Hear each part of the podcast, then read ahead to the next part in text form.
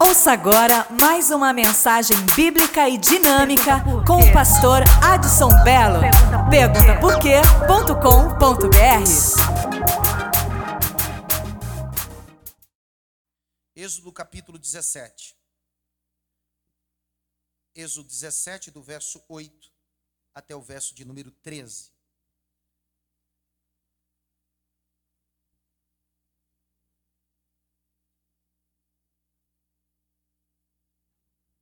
Vocês estão aí comigo ou não?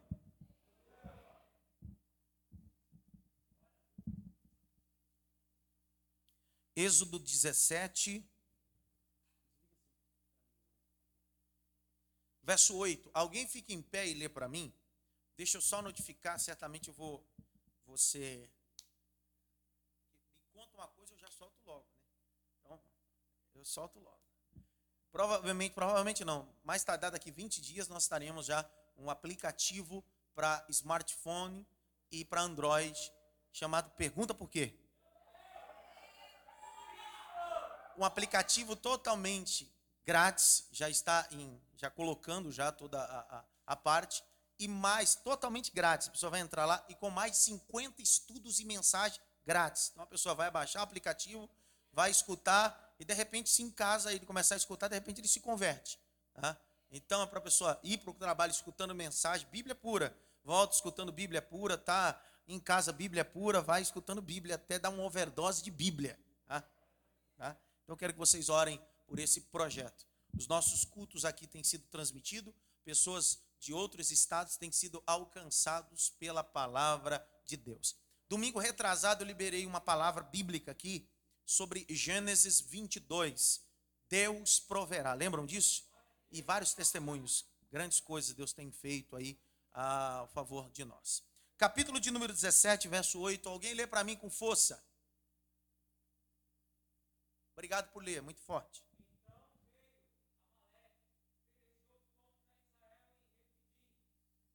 Nove.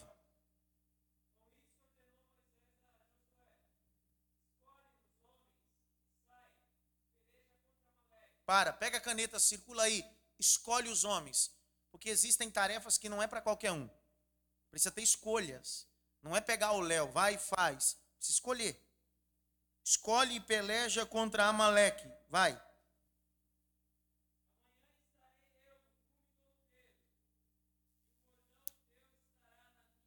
Circula o bordão de Deus. Em outras versões está escrito: a vara de Deus estará na minha mão. Moisés falando isso. Hã? Verso 10. Pega a caneta, circula aí. Fez Josué como Moisés, Moisés lhe dissera. Vai.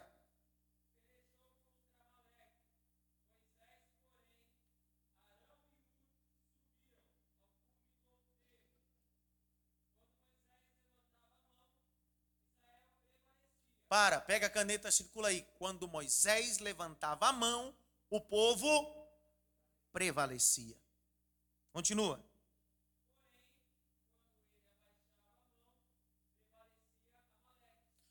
Quando ele abaixava a mão, Amaleque prevalecia. Vai.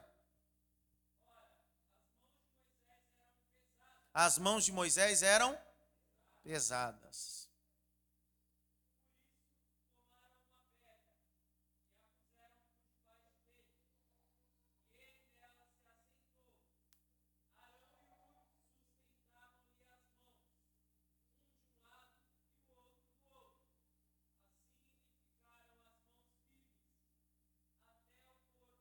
Pega na mão de alguém assim, levanta a mão de alguém e diz assim: firme, firme, firme, firme, firme.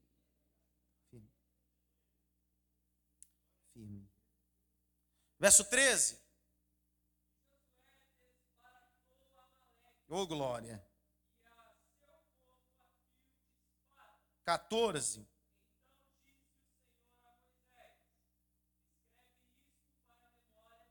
Para, escreve isso para a memória que existem coisas que não podem deixar de ser praticadas. Existem coisas que precisam ser executadas. Vai.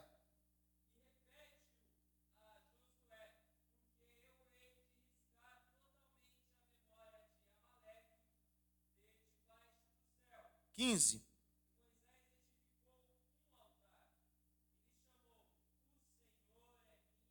Jeová Nissi. Grite bem alto. Jeová Nissi. Mais alto. Jeová Nissi. Que no hebraico significa o Senhor é a minha bandeira. Verso 16.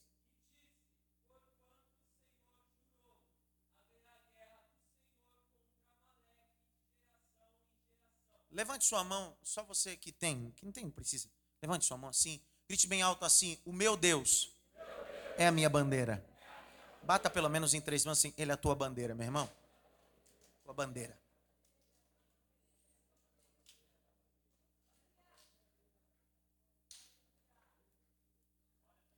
Eu quero, em poucos minutos, em 30 minutos, acho que no máximo, falar com vocês e desfrutar um assunto de suma importância a importância das mãos. Eu sei que os dias que vivemos são dias complicados quando tange culto. Às vezes as pessoas acham que tudo é manipulação. Eu me lembro em um curso de neurolinguística que você aprende tantas coisas como dominar a plateia. Eu estava falando para os alunos ontem na matéria de homilética. Mas uma coisa você não consegue dominar é a ação de adorar a Deus em espírito e em verdade. Foi disso que Jesus falou com aquela mulher samaritana, porque ela estava preocupada com uma adoração mecânica, ela estava preocupada com uma adoração só de denominações, porque ela estava preocupada em dizer: aonde é o lugar de adorar? Em Samaria ou em Jerusalém? E aí Jesus responde, dizendo para ela: o Pai está à procura de verdadeiros adoradores que adorarão em espírito e em verdade. Espírito fala daquilo que eu inclino a Deus. Tiago vai dizer bem assim: que o espírito é vida. Então significa, eu posso levantar as minhas mãos, mas não ter vida na adoração. Eu posso estar aqui e pular, mas não ter vida na adoração. Então quero que vocês entendam essa noite. Para adorar a Deus precisa ter vida, e vida em Deus e vida para Deus. O texto diz que Jesus vem e ele diz assim: Eu vim para que vocês tenham vida e vida em abundância. Já disse algumas vezes aqui que a palavra vida no grego é zoé. Grite bem alto, zoé. Zoé é vida em Deus e vida para Deus. Então significa que quando eu adoro a Deus, eu estou dentro de Deus e Deus está dentro de mim.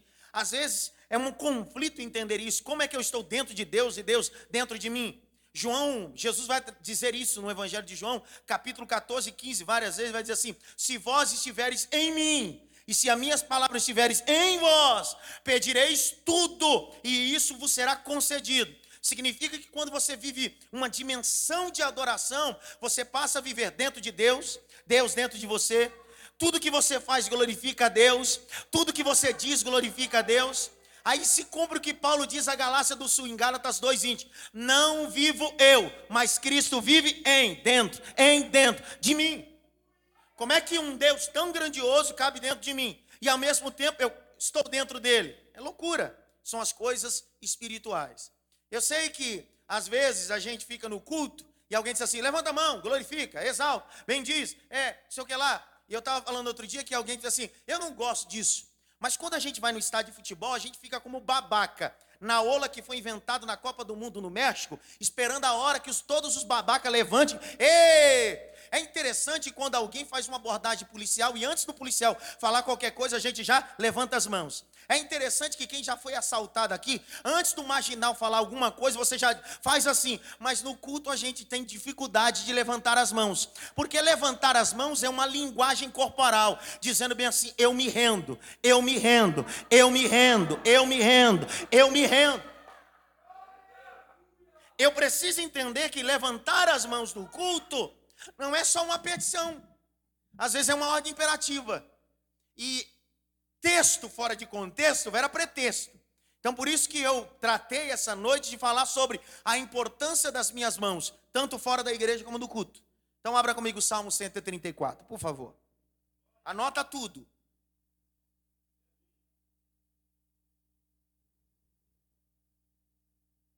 Salmo 134, verso 1.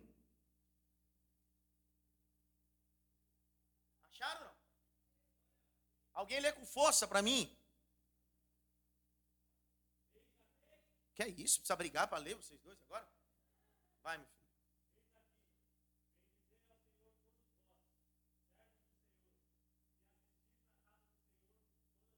Vai. Para.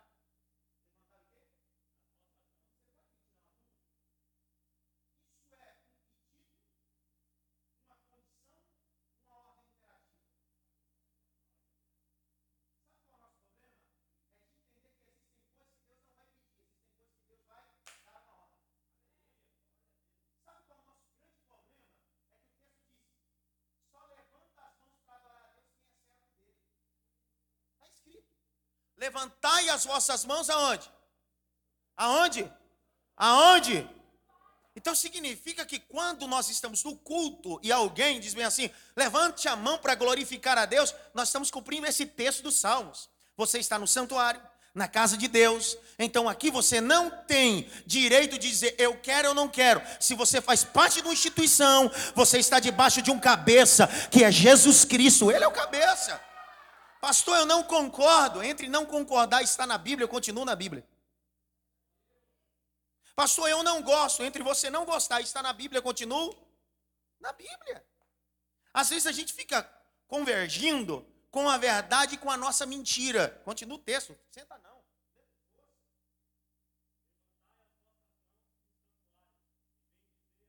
Sabe o que a doutrina calvinista diz? Sabe o que a doutrina calvinista diz? Que o indivíduo não faz nada obrigado, não é assim que ela diz? Sim ou não? Sim ou não? Fala, calvinista.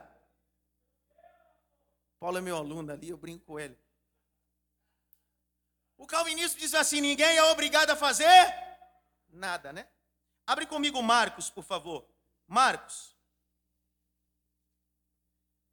Capítulo de número 7, verso 45.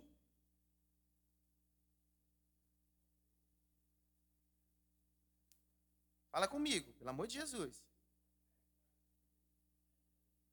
Não tem 7h45, né? 6h45. Vai. 6h45, lê para mim. Não, não está escrito isso não. Porque Deus não obriga ninguém a fazer nada. Não, por favor, faz, filhinho. Não, a Bíblia não diz. Porque eu não acredito nisso, que Deus obriga alguém. Ah, ou eu acredito em tudo ou eu não acredito em nada. Dá um toque pelo menos em três, diga para ele assim: fala alguma coisa aí, queridinhos.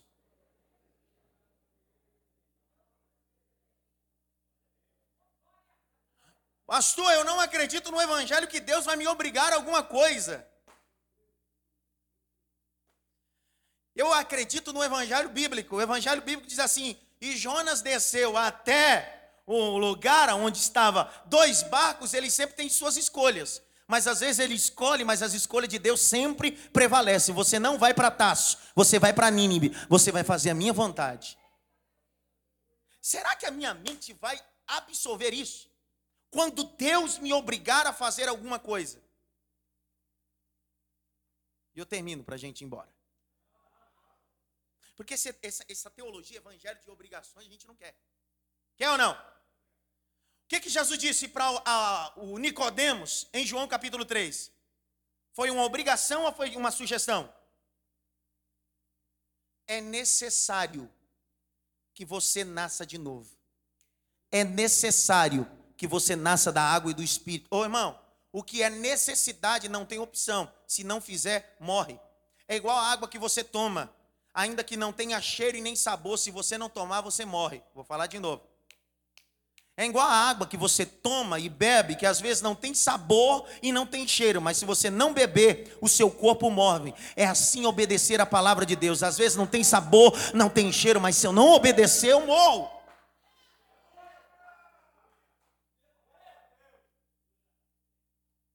Grite bem alto, eu quero. Quer o quê? Que, que você quer? Por que obedecer? Mas o evangelho é feito de obrigação, não é o que dizem hoje? É ou não? O que, que a Bíblia diz? Aquele que for sujo, se suje, e aquele que for limpo, se limpe. Arrebentei com a predestinação. A predestinação diz uma vez limpo, sempre limpo. Uma vez sujo, sempre sujo. Mas a Bíblia vai dizer: aquele que for limpo, se limpe mais. Aquele que for sujo, se suje mais.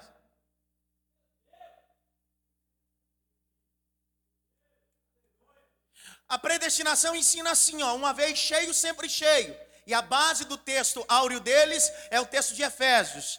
Vos, é, não vos embriagueis com vinho que há contenda, mas enchei-vos do Espírito. A palavra enchei-vos ali é grega, é araperuche. Araperuche significa assim, ide e enchei-vos continuamente do Espírito. Significa, todo dia eu preciso ir debaixo da torneira, que é o Espírito Santo, e se encher de Deus.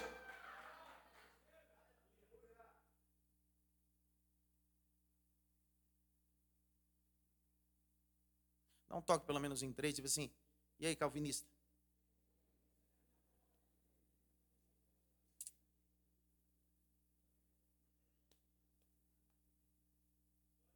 Eu estou vivendo glória a Deus aqui, é difícil dar um glória a Deus nesse negócio. Eu estava num debate outro dia com. Que você só debate com quem tem bala na agulha. E aí, um batista disse para mim assim, amigo, disse bem assim: não precisa mais jejuar. Por que não? Porque Jesus já, já foi o nosso sacrifício. Não precisa mais orar essas orações sacrificiais. Eu entendo que existem umas que parecem mais show do que oração, né? Mas a gente não precisa disso mais, porque agora o Espírito Santo ora por nós. Verdade. É. Um dia Jesus reúne os discípulos e chegam os discípulos de João Batista dizendo bem assim: por que nós, discípulos de João, jejuamos e os vossos discípulos não? Aí Jesus diz bem assim: eles não jejuam porque o filho do homem, o cordeiro, está com eles. Mas um dia ele será tirado e então jejuarão. Abre comigo Atos 13, por favor. Vem comigo, anota aí, para dar uma confusão mental.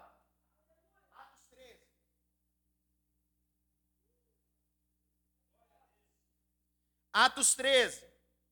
Alguém fica em pé e lê com força.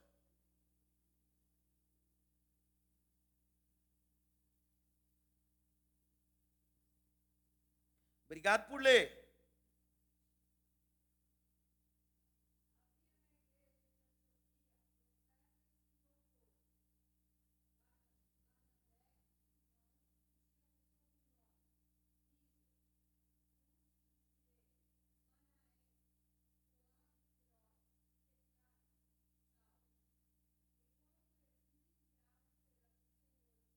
Não! Faziam isso? Que aconteceu? Opa! Pergunta para mim o que é jejum, por favor. Pergunta para mim o que é jejum. Não é ficar sem comer. Porque às vezes você fica no emprego sem comer e você não está jejuando.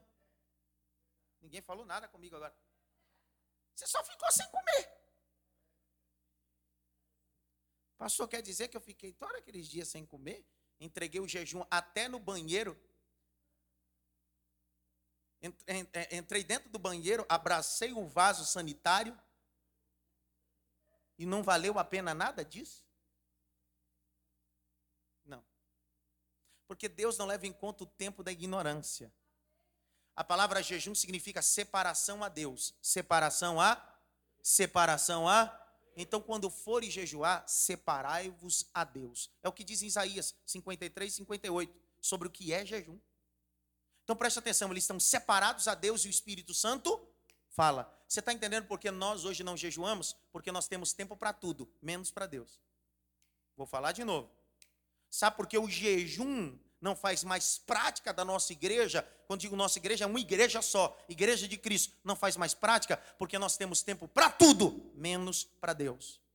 Os nossos devocionais não existem mais. Qual foi as últimas vezes que nós levantamos pela manhã, antes do trabalho, ou colocamos o relógio para despertar 30 minutos antes, abrimos a Bíblia, vou tirar meu devocional antes de sair de casa, ou depois do almoço do trabalho, vou tirar 10 minutos de devocional. Nós não temos mais devocional com Deus, mas nós queremos Deus, nós queremos milagre de Deus, mas antes de querer milagre de Deus, eu tenho que ser cheio do Espírito Santo de Deus. Preste atenção, qual foi o último dia que nós jejuamos? Qual foi o último dia que eu e você jejuamos? Alguém vai dizer assim: foi quando eu fui tirar sangue, semana retrasada. Grite bem alto: jejum é separação. Dá um toque pelo menos em três assim. Se, se separa mais para Deus, meu irmão. Separação. Eu preciso me separar um pouco mais, jejuar um pouco mais. Marcos capítulo de número 2. Verso 18 a 22. Estou te dando base bíblica, texto bíblico, Novo Testamento, Antigo Testamento, entrelaçando a importância do jejum, o que é o jejum. Pastor, mas o senhor ia falar sobre as mãos. Eu tenho muitos anos para falar sobre mão, jejum, tanta coisa, tanta dúvida que tem. Então, pode ter pressa para ensinar a Bíblia, tem que ser devagar.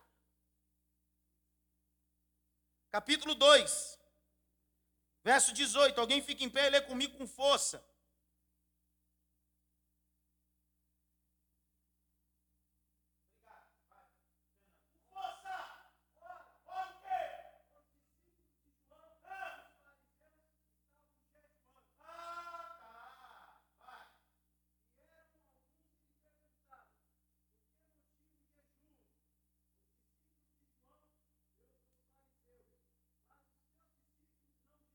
Por quê? Por quê?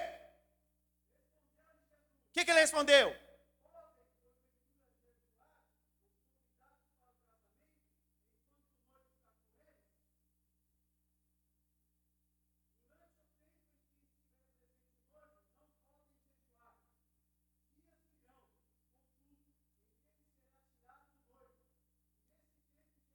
Nesse tempo, é uma ordem imperativa, que eu saiba, o noivo morreu. Ressuscitou o terceiro dia, o noivo subiu e disse bem assim: Eu vou voltar. E ele não voltou ainda, porque eu e você estamos aqui. Se ele não voltou ainda, significa que nós precisamos jejuar, porque jejum é santificação em Deus. Vou falar uma loucura. Você não jejua para receber poder, você jejua para se limpar. Continua a leitura. Vai, Fernando. Lê.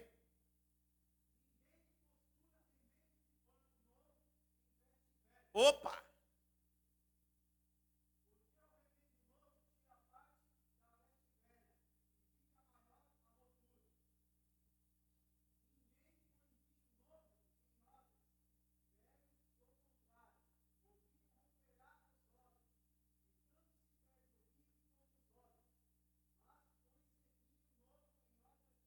Então presta atenção. Por que, que jejuamos? Para ficarmos mais limpos e mais novos na presença de Deus. Você entende? Porque às vezes a nossa vida cristã parece um pano velho e Deus não pode trazer o novo dele sobre nós, porque nós continuamos com as velhas manias. Sabe por que Deus não derrama a alegria da salvação, como o salmista diz?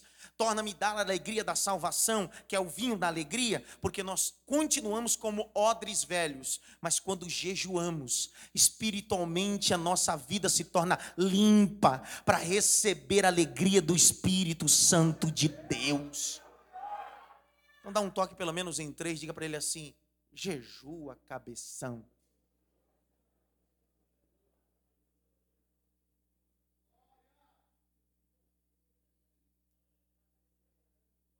Eu vi um glória aqui, mas. Vamos voltar para Êxodo, eu termino. Vamos terminar. A importância das mãos, membros. O corpo é formado de cabeça, tronco e membros. E na minha opinião, os membros mais importantes não são os pés, ainda que sobre eles tenham várias profecias, como as tais, aonde você colocar a planta dos seus pés, Através dos seus pés você pisará em serpentes, escorpiões e etc. Mas eu acredito comigo que as mãos têm uma importância doutrinária e espiritual. Primeiro, que o texto vai dizer que Amaleque está em uma guerra em Refidim contra o povo de Israel. Quem é o líder? O líder é Moisés. Porém, Moisés já é avançado em idade. O texto diz que Josué encabeça a guerra vai à guerra com o povo de Israel, mas Moisés sobe ao cume da colina. E o texto diz que sobem com ele Ur e Arão. E o texto vai relatar, é a Bíblia que vai dizer, que quando Moisés levanta as duas mãos, o povo de Israel prevalece. Quando Moisés abaixa a mão, o povo começa a perder. O texto vai narrar que de repente alguém pega uma pedra e coloca Moisés sentado sobre a pedra, sobre a rocha, sobre a pedra, sobre a rocha, sobre a pedra, sobre a rocha, tá? 1 Coríntios 10, 4 vai dizer que a pedra e a rocha é Jesus Cristo. A pedra e a rocha é Jesus Cristo. Então o texto diz que quando ele está com a mão levantada, o povo prevalece. Por quê? Por que, não acontece outra coisa? Por que, que as mãos levantadas?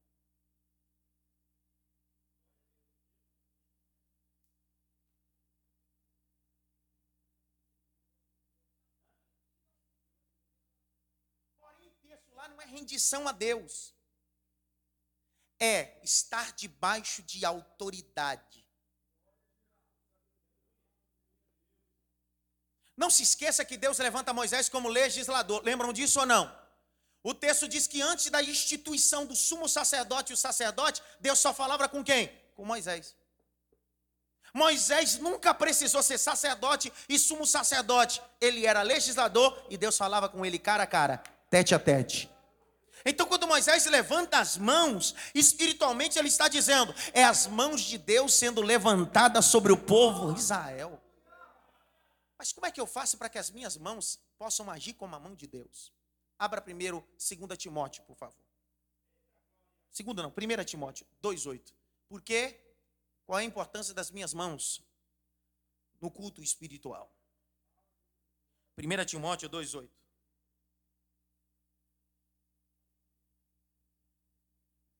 Lê para mim com força.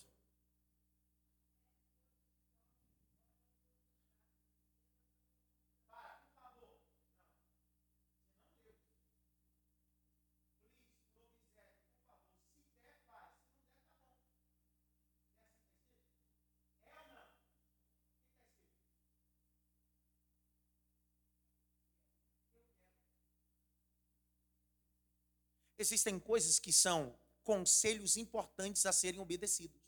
Fique em pé, Rosana. Lê de novo, mas lê com força. Igual a pregadora da Praça da Sé.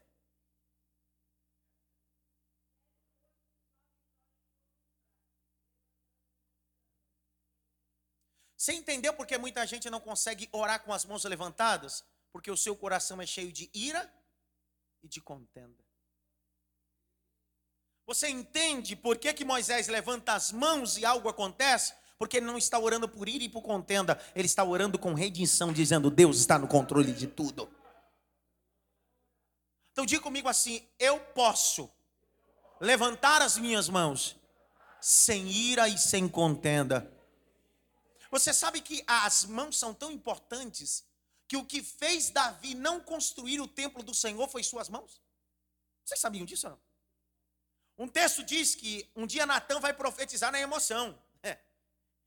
Ele, para agradar o rei, disse assim: Meu rei, assim diz o Senhor. E Deus não tinha dito nada.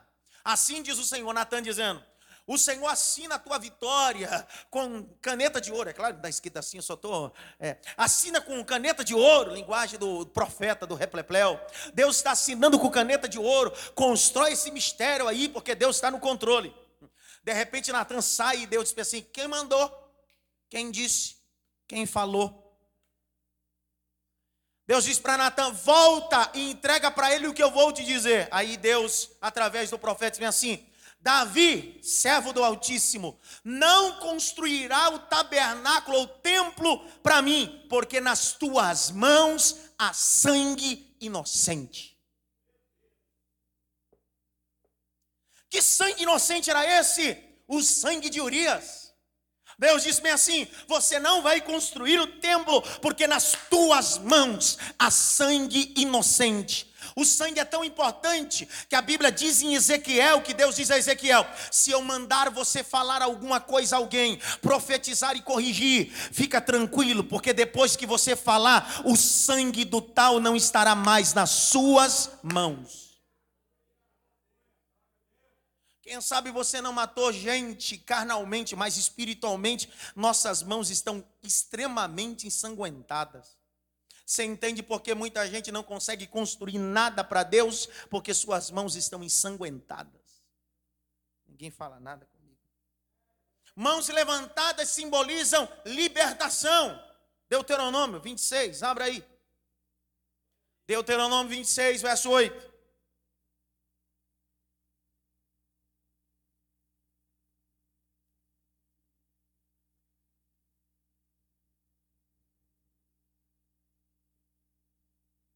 Lê para mim alguém com força. Sem briga.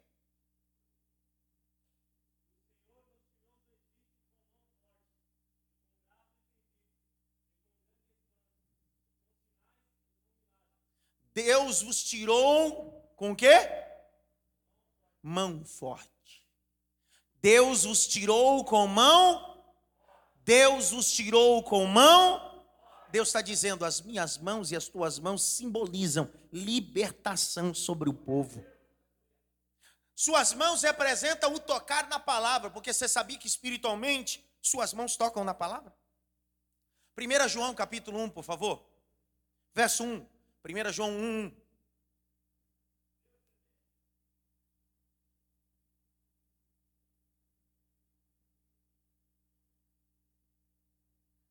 Vai.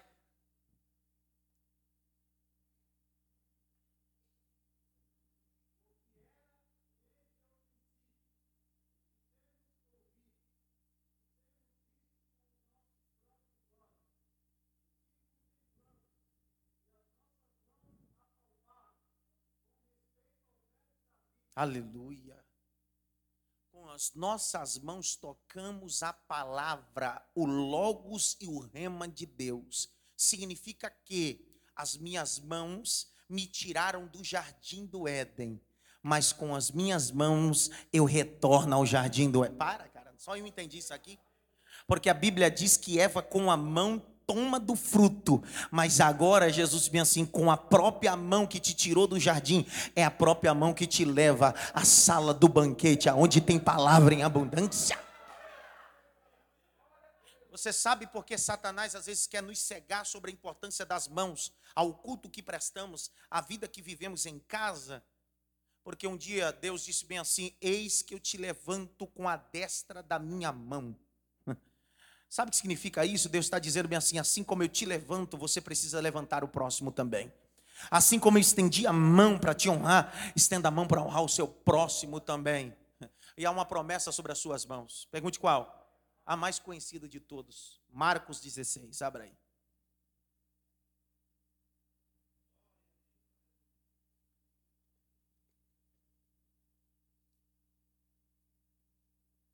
Marcos 16.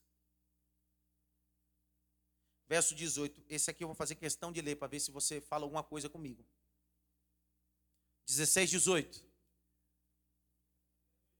Mas pegarão serpente,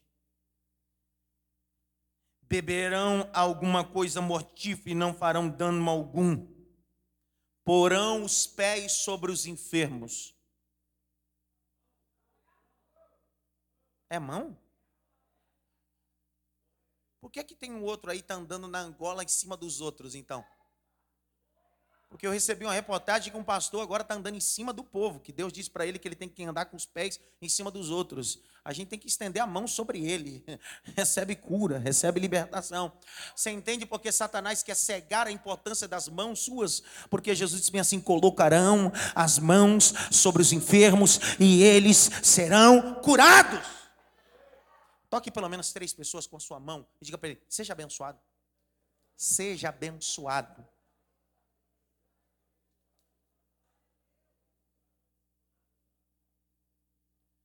Ei, sempre, sempre, no que tange o mundo espiritual, Satanás sempre vai querer prender suas mãos. Porque ele sabe que nas suas mãos existe poder de Deus, autoridade de Deus. Você já fez um teste de durante a noite, enquanto seu filho dorme, colocar as mãos sobre a cabeça dele? Eu já vi diversos testemunhos de esposas que, enquanto o marido estava roncando, que não queria saber de nada de igreja, a mulher vai lá e põe a mão na cabeça assim: Tu será um pregador, filho. Tu vai para a igreja, vai largar a droga, vai largar a bebida, vai ser crente, meu filho.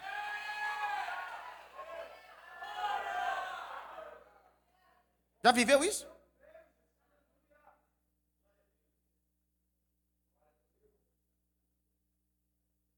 Você está entendendo porque a ferramenta não é utilizada mais? Porque nós não damos crédito mais à ferramenta. Há poder nas mãos. Há poder nas mãos. Há poder nas mãos. Minhas mãos e as suas mãos foram consagradas para Deus e para honrar a Deus. Você vai perceber ao longo da Bíblia que algumas coisas acontecem nas mãos. Por que, que não acontece em outro lugar? Logo nas mãos. Abra comigo Atos 28, por favor. Eu vi um glória.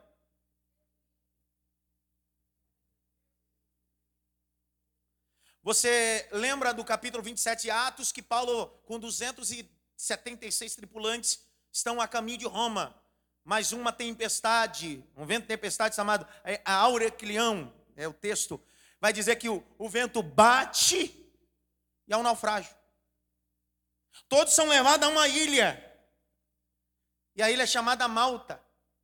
Capítulo 28, verso de número 1 a seguir vai dizer que eles são levados até essa ilha e cada um, às vezes, pendurado numa madeira ou alguns nado. Quando eles chegam nessa ilha, há um frio.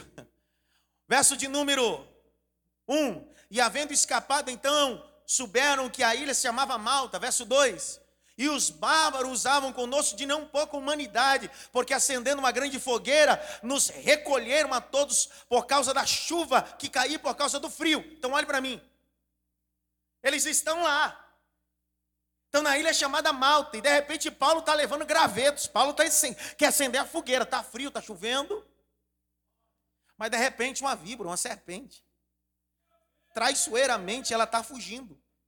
E quando ela está fugindo, por que, que ela vai picar logo a mão? Tem tanto lugar para picar. Por que, que não pica o pé, cara? Por que, que pica a mão? Não se esqueça que a Bíblia também é cunho alegórico. Veja que lá na antiga aliança, o que manifestou a decadência e a queda do homem foi através da serpente.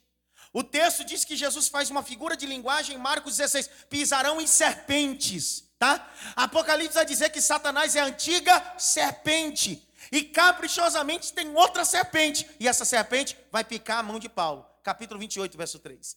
E havendo Paulo juntado uma quantidade de vides, de gravetos, pondo-as no fogo, uma víbora fugindo do calor lhe acometeu aonde? Que víbora ousada, cara. Quando ela pica a mão, o verso de número 4 diz que ela está pendurada na mão. Paulo entende que víbora na mão não pode ficar, ela precisa ser chacoalhada. Vou te falar de novo, vou falar de novo. Porque o problema da víbora não é ela ficar agarrada, porque a picada dela dói. O problema é o que ela injeta, que é veneno. O que ela injeta que é problema. Vou falar de novo. O problema dela é o que ela injeta, é veneno. Então Paulo disse assim: Eu vou sacudir, porque eu posso até ser picado, mas envenenado não, envenenado não, envenenado não. Vou falar de novo para ver você pega. O evangelho é cheio de gente que nos pica, mas nunca vai nos envenenar, porque o nosso coração está em Deus. O que é que Paulo faz? Ele não convive com a serpente, porque tem gente que ama viver com serpente. O que ele faz? Sacode. Vou falar de novo. Ele sacode. Fala de novo. Sacode. Sacode aonde passou? No fogo. Por que no fogo? Porque Apocalipse diz que no fogo revela quem é e quem não é. O fogo é a palavra.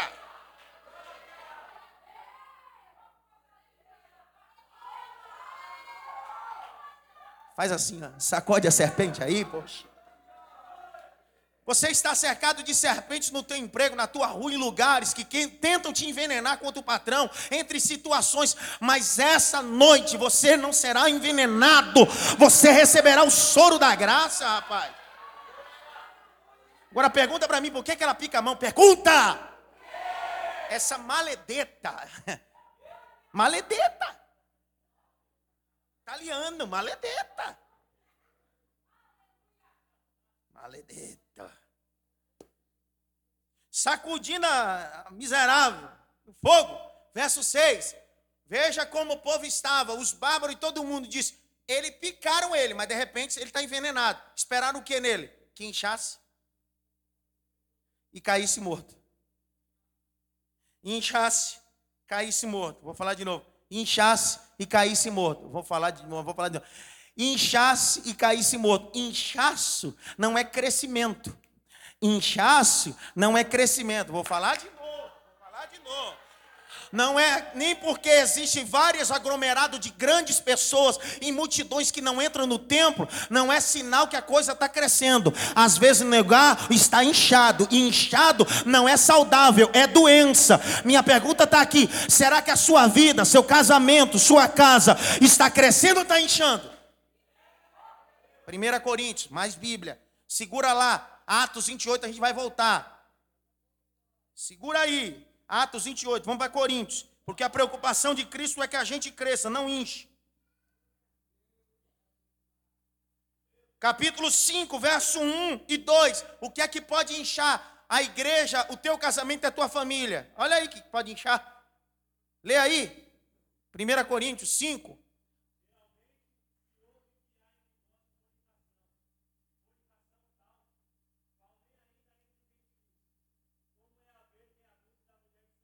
Verso 2. Ah! Estais inchado e não crescendo, estais inchado. Então tem muita gente que acha que está crescendo, mas está só inchando. Pastor, eu estou bombando na vida profissional, eu estou bombando na vida ministerial, eu estou bombando na vida familiar. Tome cuidado, às vezes você está só inchado. Inchaço não é bom sinal para o corpo, é doença. Vamos lá, Atos 28, eu termino.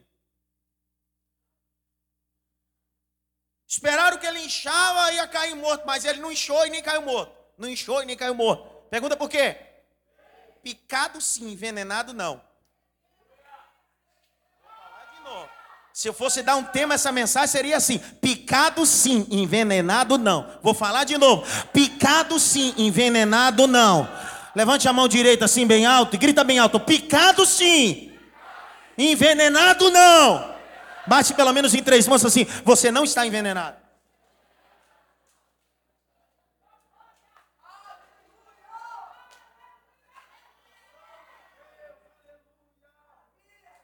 O que, que a serpente fez com Eva no jardim? Fala comigo, o que, que a serpente fez com Eva no jardim? Hã?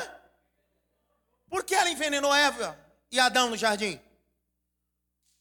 O que, que a serpente, o diabo, queria tirar de Eva, tirar Eva e Adão do jardim? Por quê? Pergunta mim, por quê?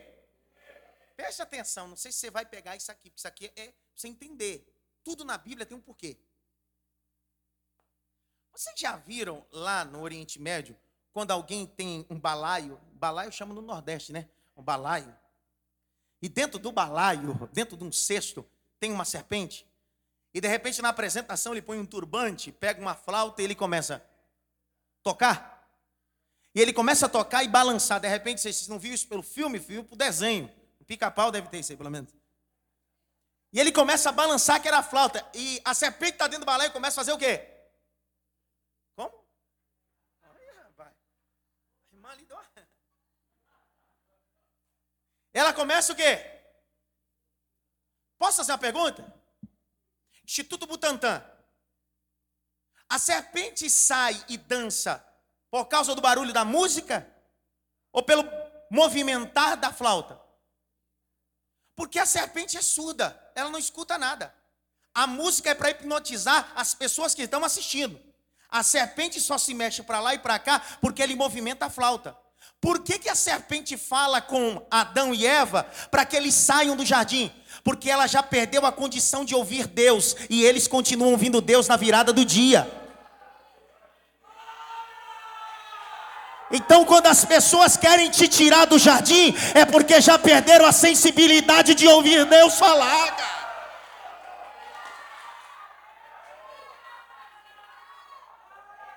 Alguma coisa, pastora Sandra?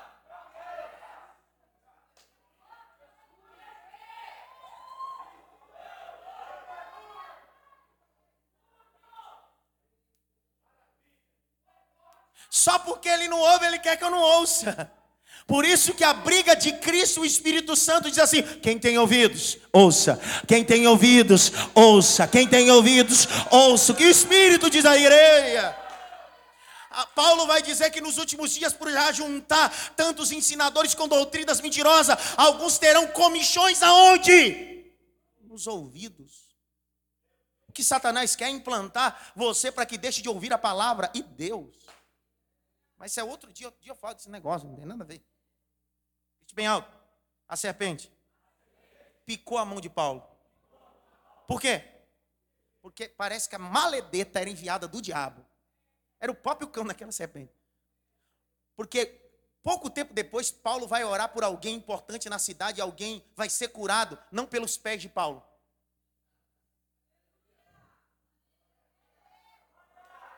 Não era pelos pés de Paulo, é pelas mãos de Paulo. Eu vou ler aqui, de repente você não pegou ainda. Capítulo 28, verso 8. Eu vou ler para ver se você entende e dá um glória a Deus. Por que que Satanás quer paralisar suas mãos e as suas mãos têm autoridade? Verso 8. E aconteceu de estar na cama, enfermo de febre e com desinteria, o pai de Públio, que Paulo foi ver, e havendo orado e posto as mãos sobre ele, o curou.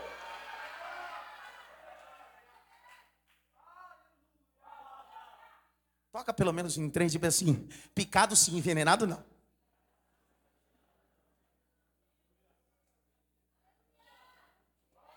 Eu vi um aleluia ali, cara. E eu termino, eu termino!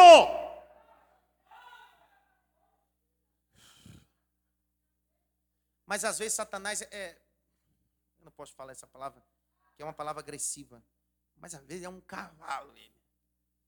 Porque às vezes ele nos, ele nos prende em prisões, mas ele esquece de prender a arma que mais temos poderosa. Certamente você já deve ter ouvido diversas vezes alguém dizer bem assim, e Paulo e Silas, tem até ministrações de louvores de alguns cantores, assim, e Paulo e Silas estavam presos, as mãos e os pés no cárcere. Não acrescenta aquilo que não está escrito. Porque aquele terremoto só aconteceu porque só prenderam os pés, as mãos estavam livres. Pastor, como assim? Que loucura. É. O texto diz que perto da meia-noite Paulo e Silas cantavam e oravam, mas só os pés estavam presos. As mãos estavam adorando e glorificando a Deus. E houve um terremoto. Abra a Bíblia aí, capítulo 16 de Atos. Vamos provar isso aí.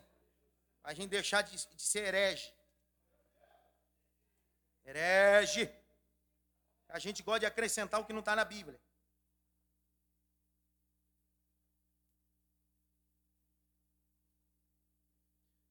Capítulo 16, verso 23. E eu termino. Por que, que as portas, as prisões se abrem? Porque existem armas secretas na tua mão. Capítulo 16, verso 24. E qual, tendo recebido tal ordem, os lançaram no cárcere interior, e lhe segurou os pés no tronco, e lhe segurou os pés no tronco, e lhe segurou os pés nos troncos, e lhe segurou os pés nos troncos. O que aconteceu, pastor? E perto da meia-noite, Paulo e Silas cantavam e oravam hinos a Deus. E o que aconteceu? E de repente sobreveio um terremoto, abriu o cárcere, as celas, e o nome de Jesus, claro, mais uma vez, foi glorificado.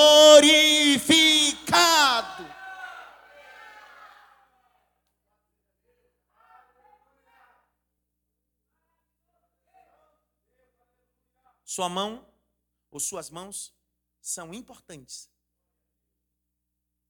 Suas mãos são importantes. Em socorrer o necessitado, em levantar o caído, em acolher quem precisa, em curar, em orar. Em todo o seu tempo, a serpente vai querer picar para te envenenar. Picado sim. Envenenado não. Sacode a serpente.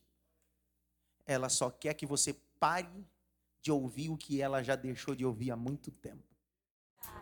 A Bíblia é a resposta de tudo, a resposta de tudo está na Bíblia. Pergunta por quê?